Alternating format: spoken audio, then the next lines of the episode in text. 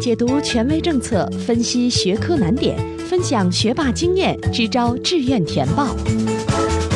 紧跟教学进度，贴近考生需求，高考冲刺三百六十度无死角有声宝典。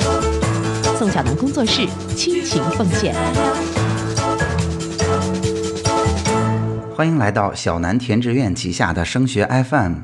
我是宋小南。那近期啊，有群里的家长可能已经开始研究我们志愿填报的规则细节了。有家长就问到了这么个问题：我看到招考院呀，在整个投档录取的流程当中，有一个名词叫做模拟投档。那想问问宋老师，模拟投档到底是什么意思呀？那这个模拟投档的过程跟我们志愿填报有怎样的关系吗？那在今天的节目当中，我就来为大家解答这个疑问。那首先第一个问题，模拟投档到底是什么呀？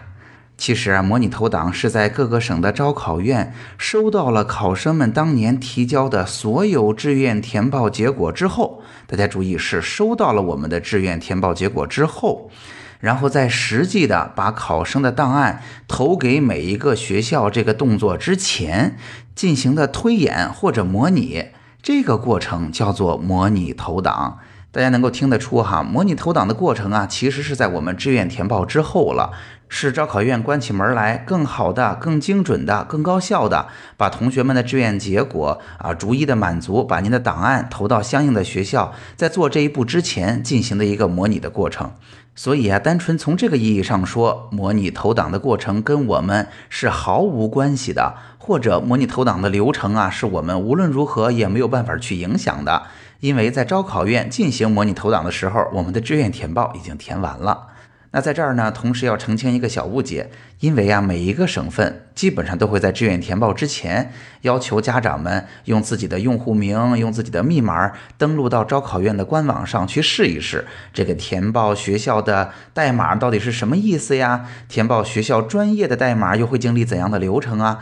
会给大家一个熟悉的过程。这个过程并不是模拟投档，那这个过程呢，只是招考院留给考生和家长们一次模拟填报的这么个流程的练习而已。那至少对大家来说，要把这个模拟尝试练习的过程和招考院实际的模拟投档进行一个区分。那虽然呢，从刚才的角度来说，模拟投档的过程跟我们志愿填报并没有太大的关系了，但事实上，只要大家关心啊，这个过程一定是跟大家息息相关的。那下面我们换一个角度来告诉大家，这个模拟投档的过程又有哪些事儿跟我们息息相关呢？从刚才的分析当中，大家不难了解到哈，其实这个招考院内部进行的。在投档和录取的流程当中，必须的模拟投档的过程，其实啊，就跟实际的投档是没有太大的区别的。只是在这个模拟投档的过程当中，招考院并没有跟大学产生任何实际的联系，也就是没有把档案实际的投出。但是在这个过程中，除了把档案实际投出之外，招考院已经把所有的流程都完成了。也就是说，在这个过程结束之后，招考院呀已经能够对学校相应招生计划下的投档分数有一个明确的把握了。那也因此，结束了模拟投档的流程之后，会有两点重要的结果跟考生们息息相关。那第一个就是在模拟投档之后，每一个省份的招生考试院都会向各个大学来反馈。按照你们今年申报的招生计划，那我们投档完成之后，很可能你们这所学校它对应的高考最低分，或者对应的在我们省份的最低名次的考生到底是谁？如果听众朋友们您是了解平行志愿的投档原理的，您不难理解哈，因为既然给了我明确的招生计划，我也已经拿到了考生们实际的志愿填报方案，我只要按照规则逐一满足就好了。那招考院之所以要把这个投档结果给大学一个反馈，是什么意思呢？其实啊，大家能够看到每年投档的结果汇总表里边会出现这样一栏，那就是当年的招生计划是多少，那么投档的比例是多少？有相当一部分学校当年的投档比例是超过百分之百的，也就是说，学校是追加了招生计划给我们相应的省份的。那学校又是参考了怎样的数据，在什么时候做出了这样决定的呢？其实就是在招考院模拟投档之后，给了学校反馈。学校一看，哦，根据当年的情况，如果我给出了这么多的招生计划，哎，这个省份投完档案之后，那我们学校的最低分数线还比较高，或者我们学校录取的最后一名考生的名次还是挺高的。这说明啊，当年在这个省份，我们学校挺热门的，报我们学校的学生挺多的。哎，实际的结果比我们预想的要好，所以为了抢生源或者获取更多的优秀的。考生，那我们就愿意在这个省份去追加我们的招生计划。那大家就能够听得出了，如果在模拟投档的基础之上，当年的生源非常好的情况下，那大学做出追加招生计划的决定，无疑是非常理性，也是非常正确的。那由于呢，任何一所大学在各个省份都不会说啊减少招生计划，他们追加的呢只是当年招生当中预留的某些机动的招生计划的名额。所以啊，在模拟投档之后，大学决定追加招生计划，一定对于各个省份的考生都是有利的。那有家长就会问了，那在模拟投档之后，大学决定追加招生计划了，我们怎么有机会知道呢？那我们有没有机会去修正我们的志愿填报？既然大学追加了招生计划，我也想选这所学校，这样我能进的几率是不是就增加了呀？那其实我想告诉大家哈，虽然模拟投档的过程给了大学一个明确的反馈，甚至让大学做出决定追加您所在省份的招生计划，但是。对于任何一个考生来讲，我们都没有机会知道，也没有机会去做调整了。原因是模拟投档呢，只是啊每个省份的招考院在志愿录取的过程当中一个必备的流程。在这个过程当中，通过实际的演练，招考院会给每一个大学一个反馈，来让大学决定是不是追加招生计划。但是，招考院不会再重新让全省的所有考生重新填一遍志愿了。这个过程实在是特别的漫长和冗繁。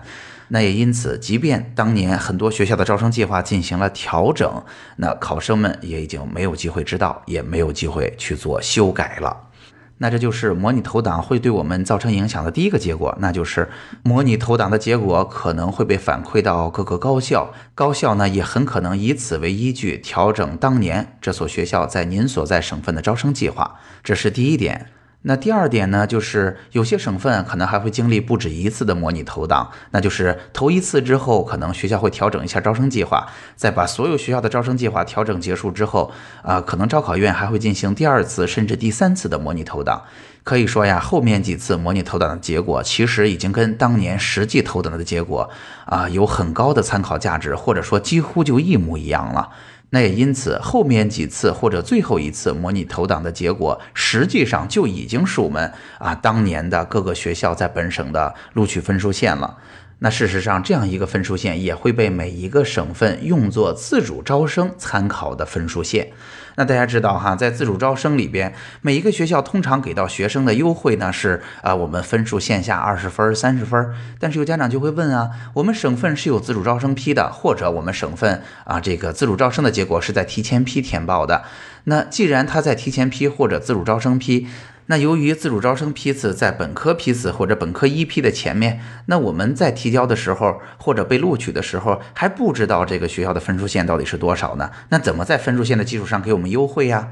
那答案就是，其实每个省份在实际投档之前，其实都根据大家的结果进行了一轮甚至多轮的模拟投档。在模拟投档的过程当中，已经可以准确的预测学校当年的分数线了，所以这可能就会打消自主招生同学们的疑问了。我们那个参考分数线是怎么来的呀？它是不是科学呀？是不是公平啊？它是很公平的，原因是招考院已经根据大家的投档结果，完成了一轮特别扎实的模拟工作了。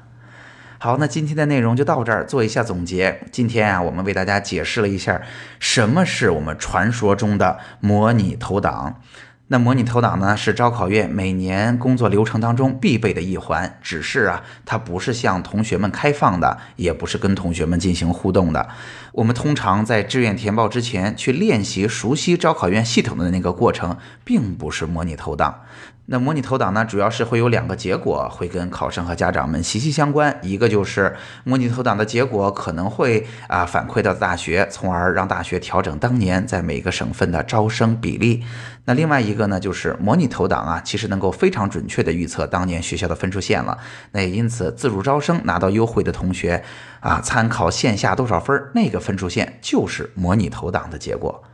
好，今天的内容就到这儿。如果今天的节目帮到了你，欢迎你订阅我们的专辑、转发和评论我们的内容。如果你也想提出自己的疑问，欢迎您加入我们的听友群。我们听友群的群号是四九三九六幺三八幺。